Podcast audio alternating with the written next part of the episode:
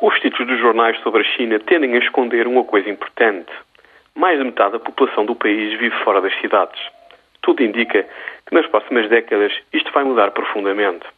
A China tem atualmente mais de 150 cidades com mais de um milhão de habitantes. Nos próximos 15 anos, o número de pessoas a viver nestas cidades vai aumentar imenso. Em 2025, a China terá quase certeza mais de 10 cidades com cerca de 25 milhões de pessoas cada uma.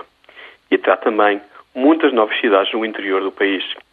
A transição da população chinesa dos campos para as cidades será um acontecimento delicado do ponto de vista político, mas será também uma enorme oportunidade de negócio.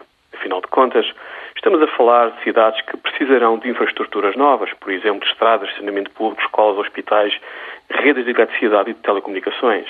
E estamos também a falar de uma nova classe média com novos hábitos de consumo. Nada será como.